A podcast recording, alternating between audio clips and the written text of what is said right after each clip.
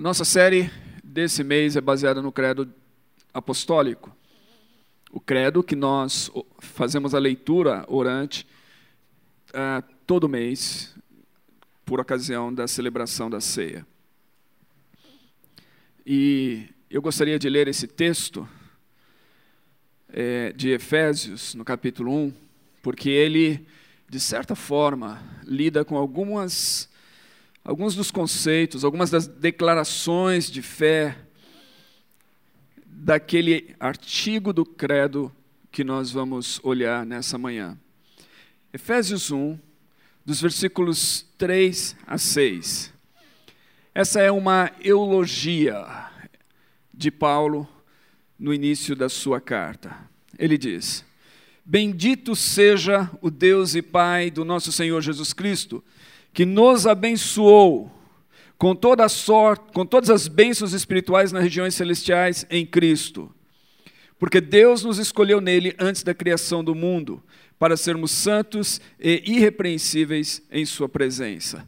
Em amor nos predestinou para sermos adotados como filhos por meio de Jesus Cristo, conforme o bom propósito da sua vontade, para o louvor da sua gloriosa graça, a qual nos deu gratuitamente no amado. Vamos orar mais uma vez. Senhor, nos colocamos diante da tua palavra e pedimos uma vez mais, fale conosco. Nós queremos nos submeter à tua palavra e submeter as nossas vidas, até mesmo os nossos conceitos, à tua palavra e, e pedir que, se há em nós conceitos que precisam ser mudados e trocados, se há em nós e em nossa mente áreas que precisam ser renovadas, porque foram formadas ou conformadas a padrões que não são da tua palavra. Nós queremos nos submeter à, tua voz e à tua transformação e, e ao teu moldar das nossas vidas e das nossas mentes e da nossa fé, em nome de Jesus. Amém. Como eu disse, nós estamos olhando para o credo apostólico. Semana passada nós falamos sobre o ato de crer em si. Falamos sobre ah, como crer é, faz parte daquilo que é ser cristão, daquilo que é ser crente. De fato, é, eu vim de uma época em que o cristão era chamado de crente. E em algumas regiões do Brasil houve uma época em que o cristão ou que o crente era chamado de Bíblia. Então você já conecta por quê que as pessoas diziam assim, Diziam que era crente porque cria, diziam que era Bíblia porque eles carregavam a Bíblia. Na nossa época, às vezes, parece que o cristão não é nem crente nem Bíblia. Ah, muitas vezes, porque parece que ele ah, elevou a dúvida, a descrença, o ceticismo a uma posição mais alta do que o ato de crer em si. E diminuiu a Bíblia. A Bíblia parece que não faz mais parte da sua experiência, da sua vida ah, não guia mais a sua vida. Não é só o fato de carregar a Bíblia, mas principalmente de tê-la no coração, de tê-la na mente, guardar a palavra de Deus na mente. Então nós, nós precisamos nos lembrar que ser cristão é essencialmente ser um crente. E ser um crente em Jesus, conforme revelado pelas Escrituras. Não há como não há como, você vai ouvir várias pessoas falando hoje sobre, ah, eu não, não estou interessado em doutrina, teologia, nada, só quero Jesus. Não há como você conhecer Jesus sem doutrina, sem teologia, sem as escrituras. Não há como, não existe como. Jesus está revelado para nós e nós só conhecemos Jesus aquilo que está revelado nas escrituras, nos evangelhos. Então nós precisamos da, da Bíblia, nós precisamos manter a Bíblia diante de nós. E Jesus da Bíblia, o Jesus dos evangelhos, é o Jesus de toda a Bíblia, porque ele diz que todas as escrituras, toda a Bíblia, todas as escrituras dizem respeito a ele, apontam para ele, falam dele. Então nós, nós precisamos manter isso diante de nós. Hoje nós vamos falar sobre Deus e a, essa primeira declaração, o primeiro artigo do Credo Apostólico, creio em Deus, o Pai Todo-Poderoso, Criador dos céus e da terra. Nós vamos focar nisso nessa manhã. Creio em Deus. Novamente, é uma afirmação de fé pessoal. O cristão crê em Deus. O cristão não precisa de prova da existência de Deus. Ele crê em Deus. A sua fé é prova suficiente. No entanto, o cristão reconhece que durante a história é, principalmente a partir do momento em que a humanidade começou a pensar seriamente sobre certas questões, é, e a gente pode pontuar isso talvez é, como com o início da, do movimento filosófico na, na Grécia. A partir desse momento, então, o ser humano começou a buscar é, motivos e razões para a existência e para tudo o que há. Então, foi a elevação da razão, ou a substituição daquilo que era um mito, né, pelo logos, pela razão, pelo pensar racional. E a partir desse momento, então, já com os, com os gregos, a gente vê o desenvolvimento, então, de uma articulação para pensar a existência de Deus. E lá naquele momento, essa articulação para pensar na existência de Deus deu origem a alguns argumentos. O primeiro deles é aquele conhecido como o argumento cosmológico. Isso foi desenvolvido por Platão e Aristóteles. Mais tarde, ficou mais conhecido ainda pelo grande é, teólogo da igreja medieval, São Tomás de Aquino. O argumento cosmológico é pensar a existência de Deus a partir da observação das coisas criadas, do universo, da existência de do mundo em si, do cosmos em si. Então eles, eles diziam que precisa haver uma causa primal, precisa haver uma causa primeira de tudo, precisa ter um motor que não foi movido. E todas essas expressões dizendo que se você chegar a, a, ao início de todas as coisas, é impossível que elas passaram a existir sem que houvesse uma causa. E essa causa seria, então, é, na linguagem dos filósofos, de alguma forma, poderíamos dizer que, embora eles não tenham usado, assim, principalmente uh, Platão e Aristóteles, como Deus, como a gente conhece, mas seria é, esse ser que deu início a tudo e Tomás de Aquino vai falar que é Deus. Um outro argumento que se desenvolveu para provar então a existência de Deus é o argumento do próprio ser. E esse é o argumento ontológico, de onto, de ser, doente. Então, isso, isso parte do, do pressuposto de que, quando nós olhamos para a existência e quando nós encontramos a perfeição em certas coisas, nós precisamos imaginar que isso é, vem de um ser que seja ele mesmo perfeito. E um ser que tenha existido e que deu origem à existência de tudo. Quando nós pensamos na capacidade da mente humana, nós precisamos pensar que há uma mente muito mais sábia, muito maior, muito mais poderosa que a mente humana e que deu origem a isso. E Anselmo foi é, na, na Idade Média, o grande filósofo que argumentou eh, a existência de Deus a partir disso, mas ele não foi o único. A sua, o seu argumento ontológico, a partir do ser, para provar a existência de Deus, foi seguido por filósofos eh, como Descartes e Leibniz, que seguiram essa linha, de certa maneira, para explicar então que Deus existe.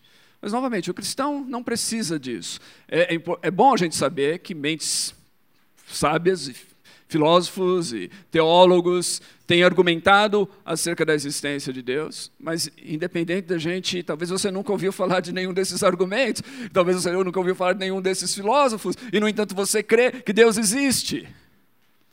Porque tudo que o cristão precisa em relação a Deus é da fé, é da crença e não dos argumentos. Argumentos, alguns deles são bons para a gente debater, debater com algumas pessoas, ou discutir, ou argumentar com algumas pessoas, mas no fundo, nós podemos argumentar com as pessoas e usar todos os argumentos possíveis, e nada disso vai fazer com que elas creiam em Deus, se elas não forem movidas a crer pela fé.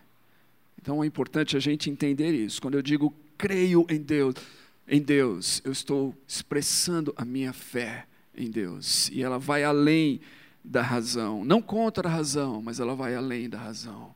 A razão talvez não seja suficiente, mas a minha fé vai além da razão. Então o cristão aceita, por outro lado, a revelação de Deus. Há uma relação muito grande entre fé, eu comecei dizendo isso, e é importante lembrar, entre a fé e a Bíblia. O cristão aceita a revelação de Deus. Deus se revelou Deus, Deus deixou vestígios da sua existência e nós podemos pensar que Deus fez isso através das coisas criadas, Deus fez isso através da história da redenção, conforme a gente encontra nas Escrituras, o drama da redenção, e isso está na Bíblia, Então a Bíblia contém a revelação de Deus para nós. E Deus fez isso de forma inconfundível na pessoa de Jesus Cristo, que nós encontramos também por meio das Escrituras. Então, essa, nós podemos dizer, essas, esses três aspectos, ou as três maneiras de Deus se revelar, é isso que o cristão precisa abraçar. Os salmos dizem dessa revelação na natureza. Paulo fala que a revelação na, da, da natureza torna os homens indesculpáveis diante de Deus, de tal maneira que eles não podem dizer que não há Deus, porque a natureza revela Deus. A natureza revela algumas, alguns aspectos de Deus. A, nat a natureza não revela o plano e o propósito de Deus e o drama da redenção, mas, mas ela dá vestígios de um Criador. No entanto, quando nós partimos para as Escrituras, nós encontramos ali o Deus que se revela, o Deus que fala, o Deus que se torna conhecido, o Deus que interage com o povo e nessa interação com esse povo torna conhecido os seus caminhos, os seus propósitos, torna conhecido o seu caráter, torna conhecido o seu amor e a sua bondade e a sua graça. Então, o cristão aceita a revelação de Deus e por isso, novamente, repito, é preciso que a gente mantenha as Escrituras em autoestima. É, manter, é que a gente tenha um alto apreço pelas Escrituras. É preciso que a gente mantenha as Escrituras e o ato de que Deus se revelou, e essa revelação de Deus a gente encontra de maneira especial nas Escrituras em Jesus. É preciso que a gente mantenha, então, o senso de que as Escrituras são autoritativas para nós, e elas são fiéis e verdadeiras em tudo aquilo que elas nos ensinam. É importante, principalmente numa época em que essa autoridade das Escrituras é minada muitas vezes de maneira muito sutil por tantas outras declarações, às vezes, às vezes filosóficas e às vezes até mesmo teológicas. Creio em Deus, então. Creio em Deus, tenho fé em Deus. Que Deus é esse? Creio em Deus, o Pai. O credo diz que Deus é o Pai. E quando a gente vê isso no credo, a primeira coisa que a gente precisa entender é a forma trinitariana do credo. Credo nos apresenta Deus como um Deus trino. E a forma do credo é Pai, Filho e Espírito Santo. Então, quando diz aqui que creio em Deus, o Pai, em primeiro lugar, a gente precisa entender, entender que Ele é o Pai de nosso Senhor Jesus Cristo. É isso que diz aqui no versículo 3 de Efésios, nessa eulogia de Paulo, conforme nós lemos. Diz: Bendito seja o Deus e Pai do nosso Senhor Jesus Cristo. Deus é o Pai do nosso Senhor Jesus Cristo.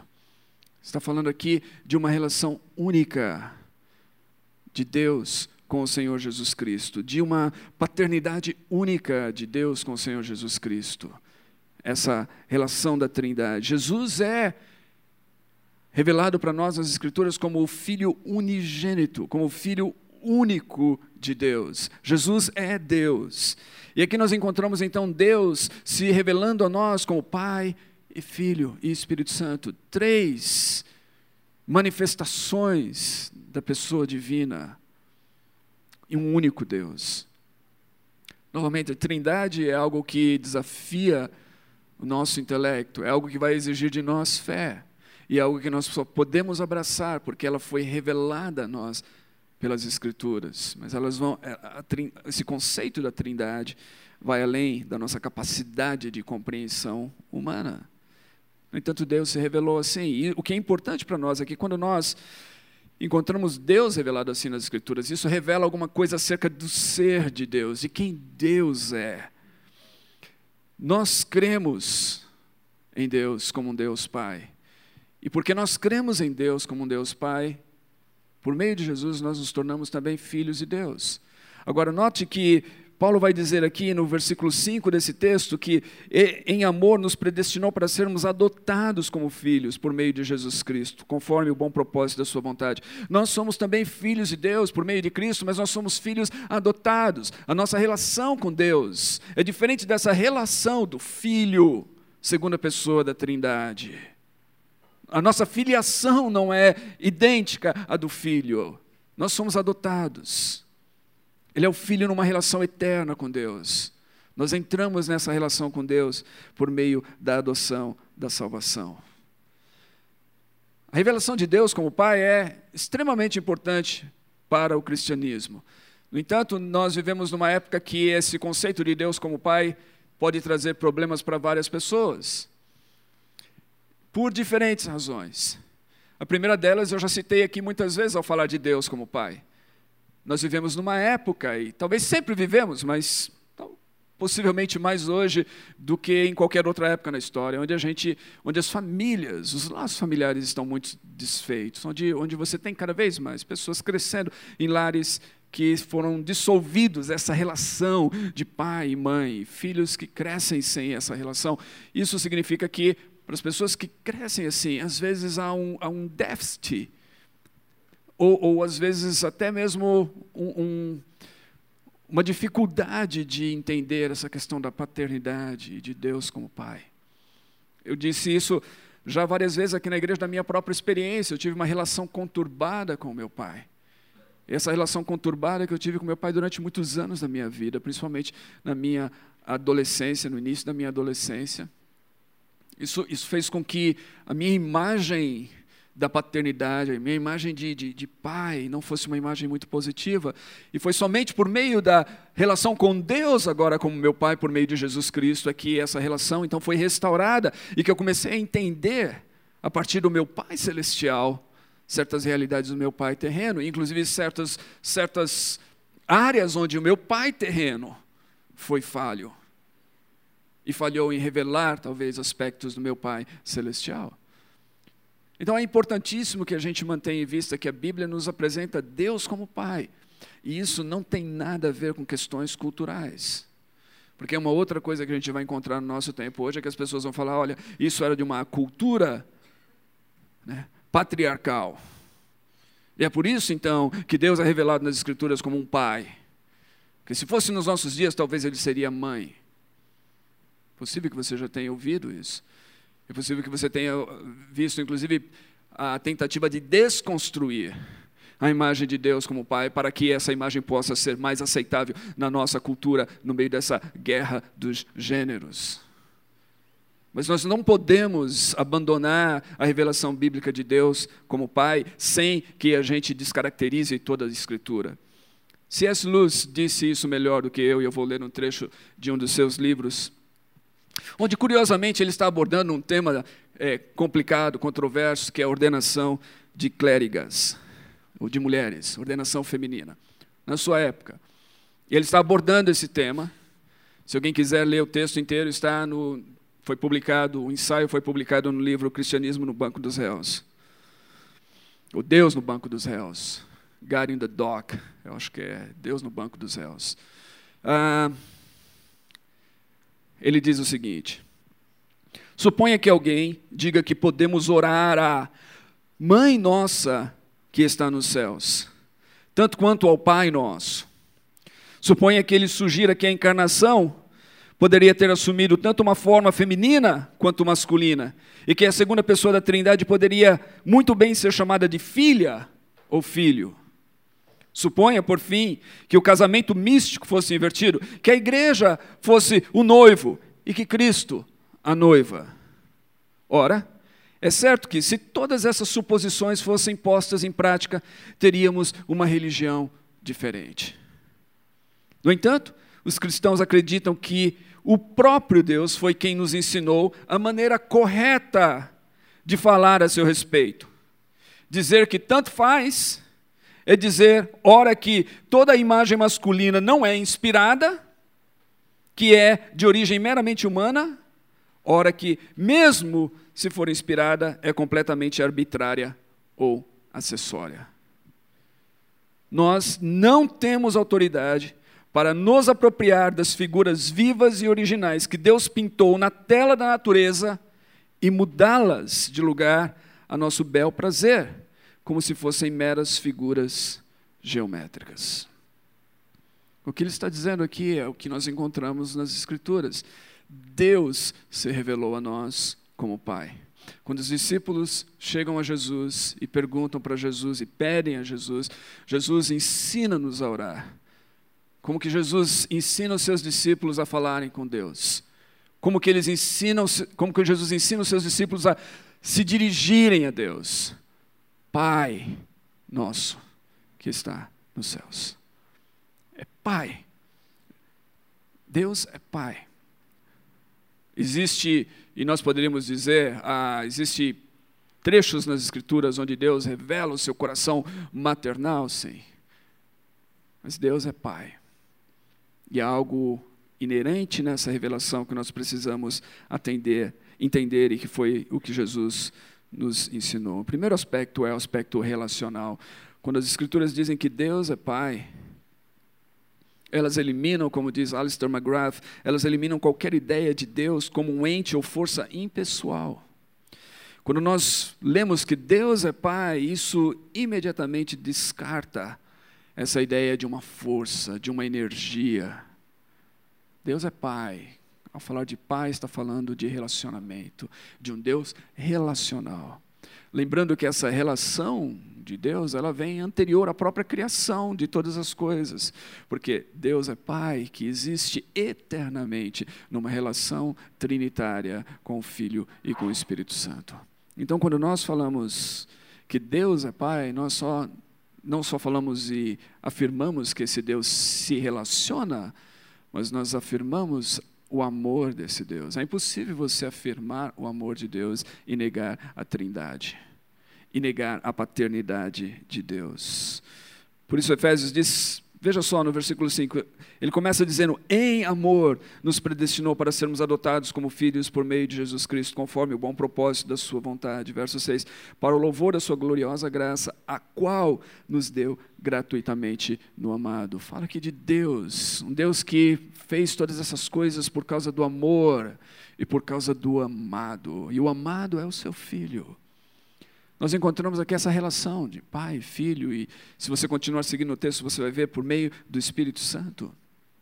Essa é a relação eterna de amor de Deus, que nós desfrutamos e conhecemos, experimentamos, porque Deus é Pai. Se nós acabarmos com isso, como disse C.S. Lewis, nós, estamos, nós estaremos criando uma religião completamente diferente. A religião da, do Deus Mãe ou então, como eu estava ouvindo num podcast um dia, uma pessoa falando e falando de Deus e falando dele, ele ou ela. Porque é isso que na sociedade hoje em dia muitas vezes se pede. Você está falando de uma outra religião. Você não está falando do cristianismo.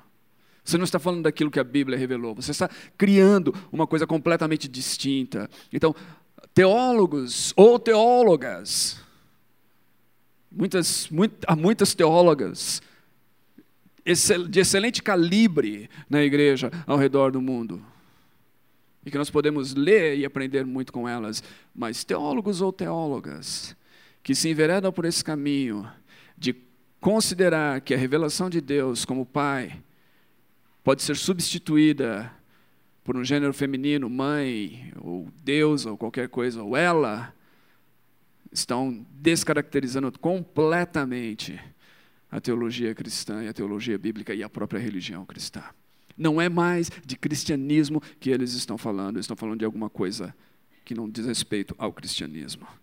O cristianismo nos apresenta Deus como Pai, que se manifestou a nós como um Pai, porque deseja que nós conheçamos a Ele e, a partir dele, certos aspectos da paternidade que todo ser humano no mundo precisa, tem necessidade, necessidade que é que, da, da sua própria existência. McGrath diz o seguinte: a afirmação de Deus, ou a afirmação Deus é o nosso Pai, significa que Deus é semelhante a um Pai humano, ok? Deus é semelhante a um Pai humano. Em outras palavras, Deus tem ações análogas parecidas com as de um pai humano. Quais seriam essas ações? Ele diz: Deus toma conta de nós, como um pai cuida dos seus filhos. Deus é um Deus que cuida, que toma conta de nós. Deus é a origem suprema da nossa existência. Assim como, como, como nós somos originados por nossos pais. uma relação de amor entre nosso pai e nossa mãe deu origem a nós. Deus é a origem suprema da nossa existência. Assim como nós tra trazemos, todos nós trazemos traços de nossos pais, assim também todos nós recebemos a imagem de Deus, que foi impressa em nós, como traços, vestígios de Deus em nós. Deus exerce autoridade sobre nós, assim como os nossos pais exercem autoridade sobre nós, ou deveriam exercer autoridade sobre nós. E aí, novamente, a gente entra em toda uma área que eu não vou me demorar aqui, em que as pessoas vão querer descaracterizar ou descartar completamente o senso de autoridade. O senso de autoridade é legítimo. Autoridade é algo legítimo. Autoritarismo não é legítimo. E a gente tem que separar essas duas coisas. Uma coisa é abusar da autoridade, fazer da autoridade algo para manipular, controlar, oprimir, destruir. Isso não é legítimo. Autoridade é legítima. autoridade é baseada em confiança, baseada em amor, baseada em cuidado, numa relação. Essa autoridade que Deus exerce sobre nós, essa autoridade que os nossos pais exercem sobre nós. Se eu não exercer autoridade sobre os meus filhos, eu não sou um bom pai. Se eu permitir que os meus filhos vivam suas vidas sem nenhum senso de, de autoridade e não aprendam a respeitar a autoridade, eu estou construindo e fazendo deles filhos que vão ser problemáticos na vida. Se eu quiser que eles cresçam bem e saudável e sirvam os seus propósitos em sua geração, eu preciso ensinar autoridade a eles. Não controle, não violência, não opressão, mas autoridade. É assim que Deus trata a gente. Então, Deus exerce essa autoridade sobre nós. Deus conhece as nossas fraquezas. Deus conhece tudo sobre nós. Mais do que os nossos pais terrenos. Nossos pais conhecem a gente. E conhecem as nossas fraquezas. E conhecem as nossas limitações. É interessante a relação de, de pai e filho, porque as crianças geralmente elas é, têm esse senso de que elas sabem tudo. E uma das coisas mais divertidas da paternidade é você acompanhar isso e lidar com isso, né? Observar os seus filhos às vezes é, expressando como se eles soubessem de tudo e você sabe que eles não sabem, mas você tudo bem, você leva adiante, às vezes brinca com aquilo e, e, você até eles vêm falar alguma coisa para você que você já sabe, mas você se inclina para ouvir com atenção, porque você quer ouvir eles contando aquilo. É essa relação. E Deus tem essa relação conosco. Deus conhece tudo sobre nós. E ainda assim, Ele tem prazer em ouvir a gente. E Ele nos convida a falar com Ele. Não porque Ele não saiba, mas porque Ele tem prazer em ouvir. Então, esses são aspectos, alguns dos aspectos da, da paternidade humana que nos apontam para essa paternidade divina também. Ou seja, a paternidade humana é espelhada no fato de que Deus é Pai.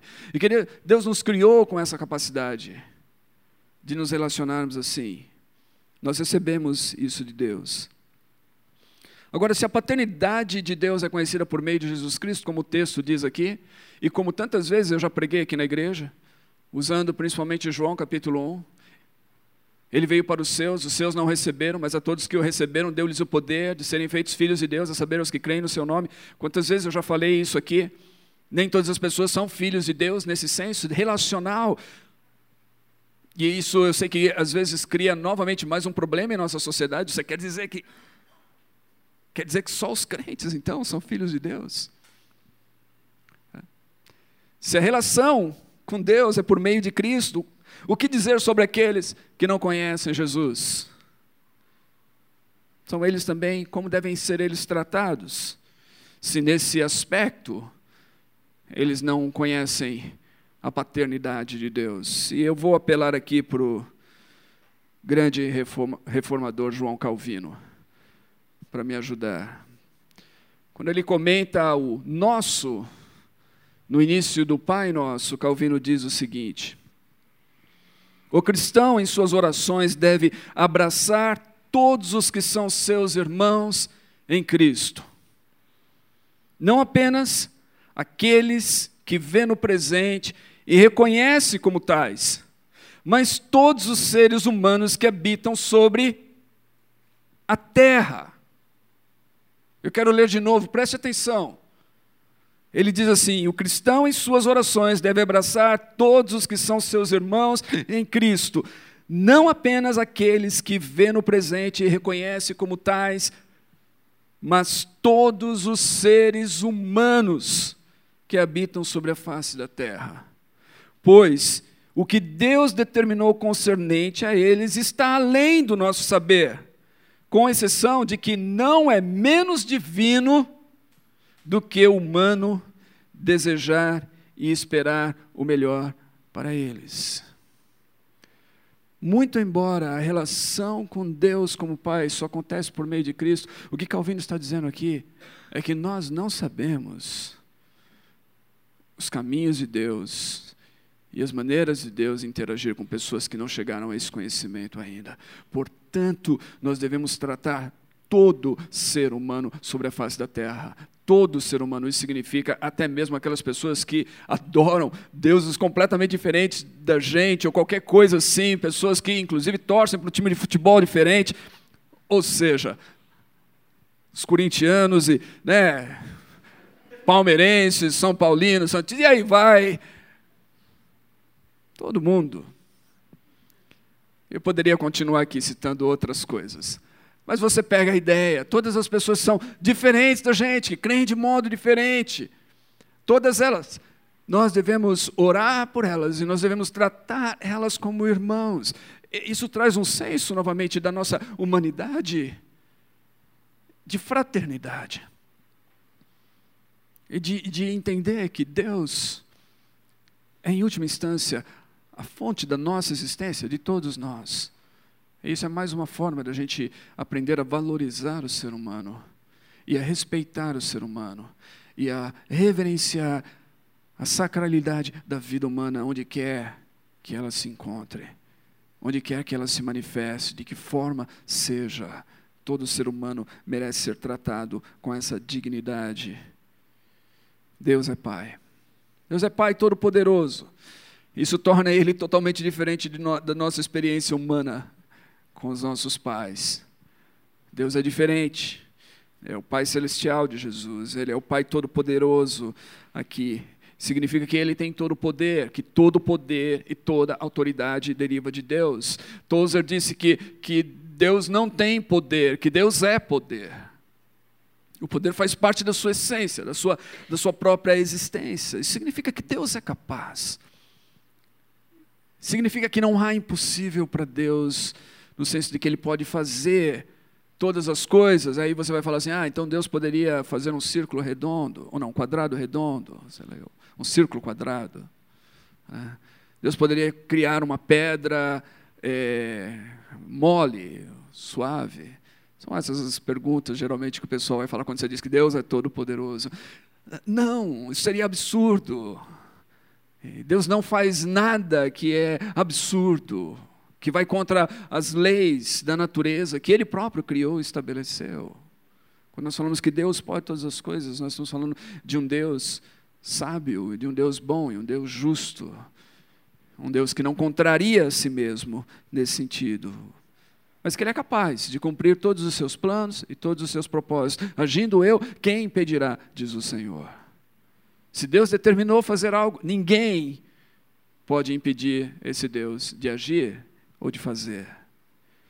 Versículo 4 diz: Porque Deus nos escolheu nele antes da criação do mundo para sermos santos e irrepreensíveis em Sua presença. Em amor nos predestinou para sermos adotados como filhos por meio de Jesus Cristo, conforme o bom propósito da Sua vontade. Deus tem um plano, Deus tem um propósito, Deus determina certas coisas. Deus decide agir de certas maneiras e nada, absolutamente nada, pode impedir Deus de fazê-lo. A crença num Deus Todo-Poderoso nos dá confiança na capacidade de Deus de guiar o universo de acordo com o seu bom propósito e de cumprir as suas promessas. Deus é fiel. O que ele diz e o que ele se propõe a fazer, ele vai fazer. Como diz Cranfield, o termo Todo-Poderoso ou com o termo Todo-Poderoso, nós confessamos que Deus Pai é capaz de realizar perfeitamente aquilo que Ele quer, seus propósitos justos e misericordiosos. Ele é capaz. Creio em um Deus Pai Todo-Poderoso, um Deus que não só se relaciona comigo, mas um Deus que tem um propósito e que é capaz de realizar esse propósito. É por causa disso que Paulo podia escrever aos cristãos da igreja de Filipos e dizer assim: aquele que começou a boa obra em vós há de completá-la até o dia de Cristo. Ele podia dizer isso, porque ele sabe que esse Deus é capaz de concretizar os seus planos e os seus propósitos. É por isso que nós podemos confiar em Deus. Por isso que quando essa semana a gente recebeu uma notícia é, negativa acerca das nossas orações por um lugar novo, eu tive paz no meu coração. Eu não fiquei triste, eu não fiquei abatido, não acabou com a minha fé. Eu tive paz, porque eu sei que esse Deus é capaz e que se Ele quisesse, ninguém fecharia a porta. Mas se a porta se fechou, é porque Ele não quer. Eu não sei, eu não entendo, mas eu me submeto a Ele e eu confio nele. Ele quer algo melhor, que eu não consigo ver, e isso me dá paz. Deus pode todas as coisas, isso traz confiança aos nossos corações. Agora, esse Deus, conforme o artigo do Credo nos diz, Ele é o Deus Pai Todo-Poderoso e Ele é Criador dos céus e da terra. Versículo 4: Porque Deus nos escolheu nele antes da criação do mundo para sermos santos e irrepreensíveis em Sua presença. Deus nos escolheu nele antes da criação do mundo. Deus criou tudo, não tendo sido Ele mesmo criado. Deus criou tudo. Quando, quando diz aqui que Ele é criador dos céus e da terra, está dizendo que Ele é criador das coisas visíveis e das invisíveis. Tudo que há só existe por meio dele. Deus criou, Ele é a causa de tudo. Ele é o criador de tudo. Agora, isso é importante para nós. Porque se Deus é o Criador de todas as coisas, significa que Ele é a origem de toda a vida, e Ele é a nossa origem, nós, nós viemos dele, nós somos feitos por Ele. Você e eu, e todo ser humano, novamente. Por isso é que nós devemos tratar todo ser humano como irmãos dessa forma, com respeito e com dignidade. Porque todo ser humano foi feito por Deus. Falamos disso, como todo ser humano foi criado à imagem e semelhança de Deus.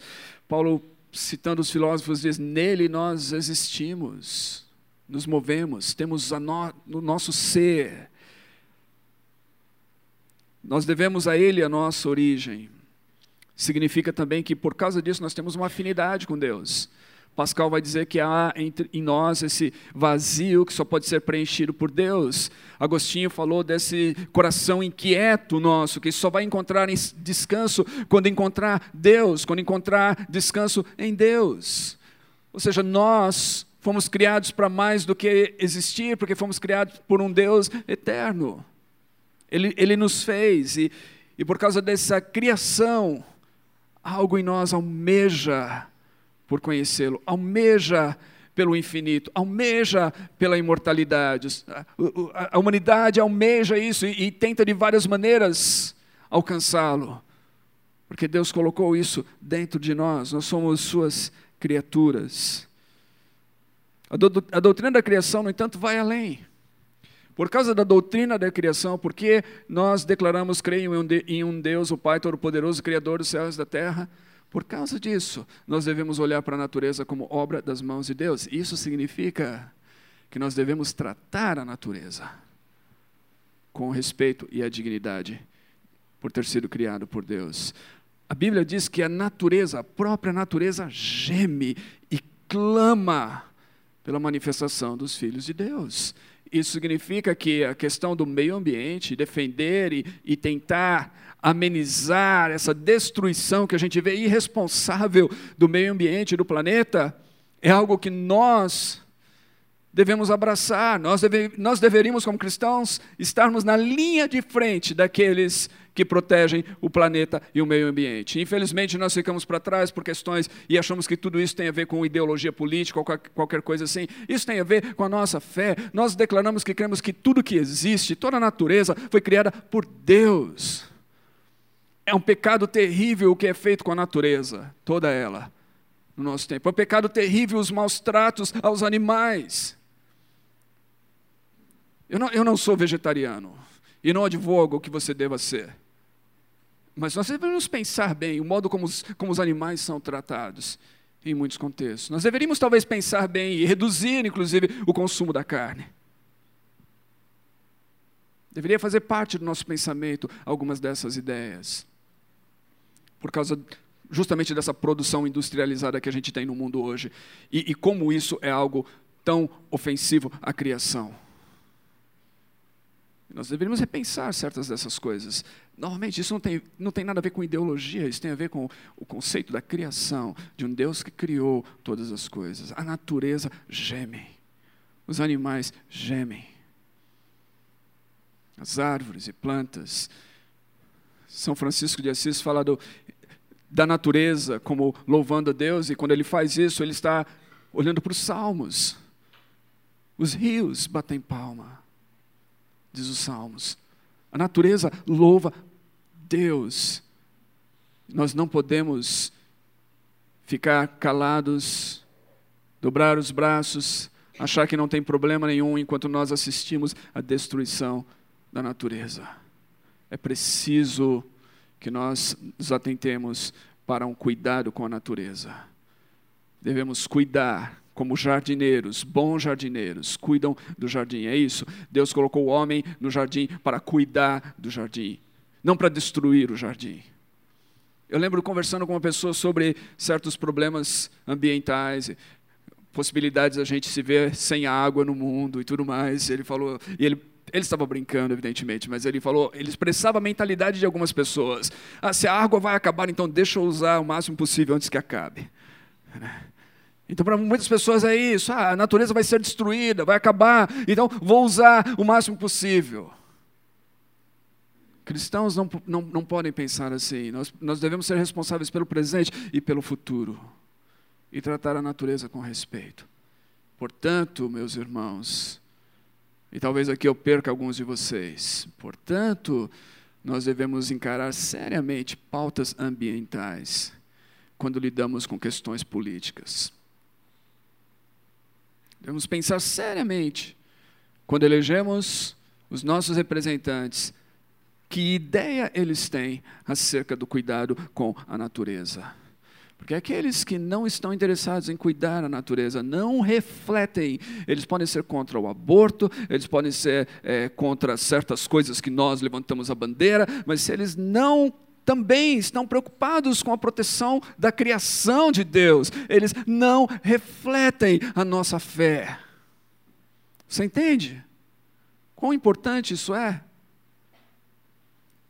Deus é Pai, Criador dos céus e da terra. Tudo que nós cremos acerca do ser humano, da vida humana, se encontra aqui, nesse, nesse artigo do Credo, de certa forma do valor do ser humano e o valor da criação. Então, o fato de que Deus é o Criador nos torna responsáveis por preservar a sua criação. Ok. Gostaria de concluir dizendo que nessa confissão do credo em Deus, Pai Todo-Poderoso, Criador dos céus e da terra, nós estamos afirmando então a nossa confiança no amor de Deus. Um Deus que sempre existiu em amor eterno na Trindade. Ele não nos criou porque ele estava sozinho, ele nos criou para repartir o seu amor conosco. Afirmamos o amor de Deus.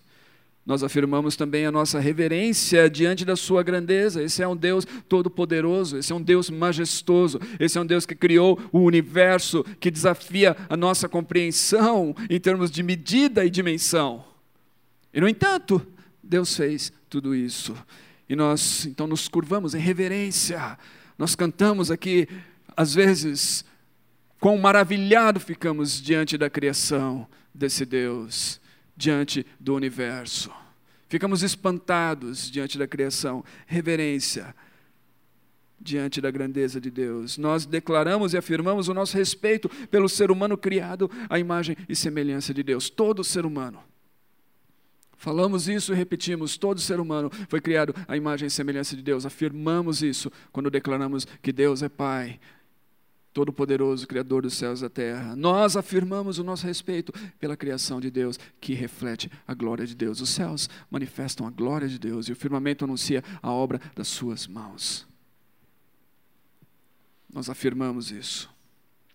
Agora, não basta ter uma crença em Deus somente uma crença intelectual, declarar eu creio em Deus e eu creio nessas coisas. Não, não, não basta, é preciso conhecer Deus por experiência. É preciso ter uma relação com Deus. E o exemplo disso que eu quero dar a vocês é o exemplo da revelação que Deus fez a Moisés lá no Êxodo. Eu não vou ler o texto, só vou mencionar, você conhece a história. Moisés estava pastoreando seus rebanhos no deserto, ele vê um arbusto, uma sarça, que estava em chamas. Mas as chamas não consumiam aquilo. Moisés deve ter observado aquilo o tempo suficiente para perceber que as chamas não consumiam o arbusto. Que não se tratava de um fogo qualquer, que era um fogo de uma outra fonte, de uma outra natureza que era um fogo diferente. E ele se aproxima do fogo. Tim Keller diz que o fato de que Deus decidiu aparecer a Moisés dessa maneira, por meio do fogo na sarça, é uma metáfora que significa que Deus é real e que Deus pode ser conhecido. Deus é real e ele pode ser conhecido.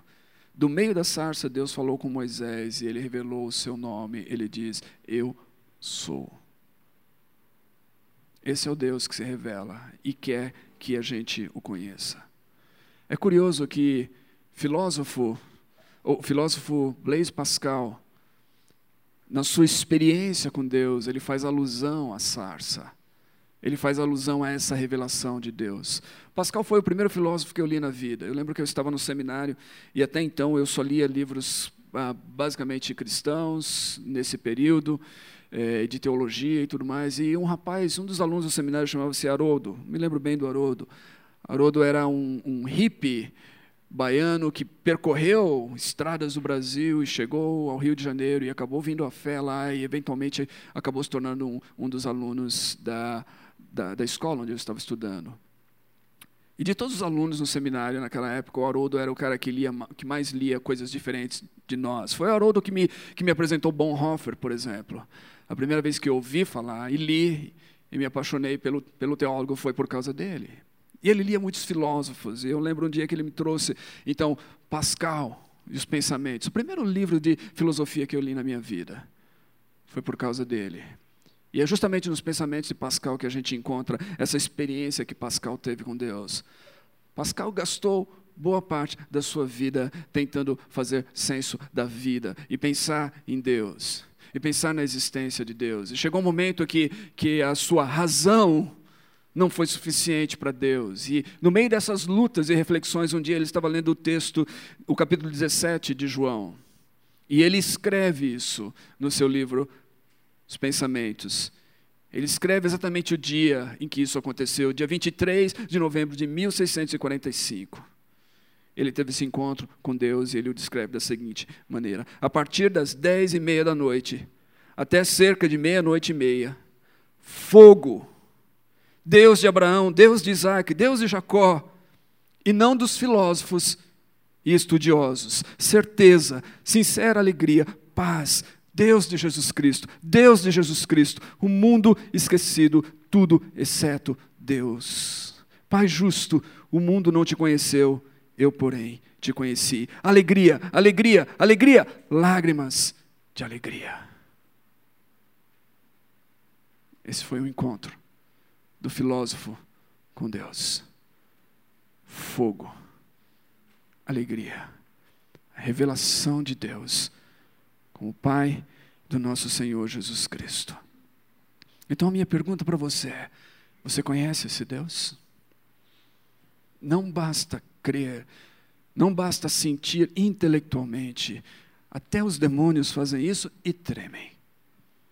Você conhece esse Deus? Você teve um encontro com Ele transformador? Você sentiu tocado pelo fogo dele em sua vida, em seu coração, em sua alma?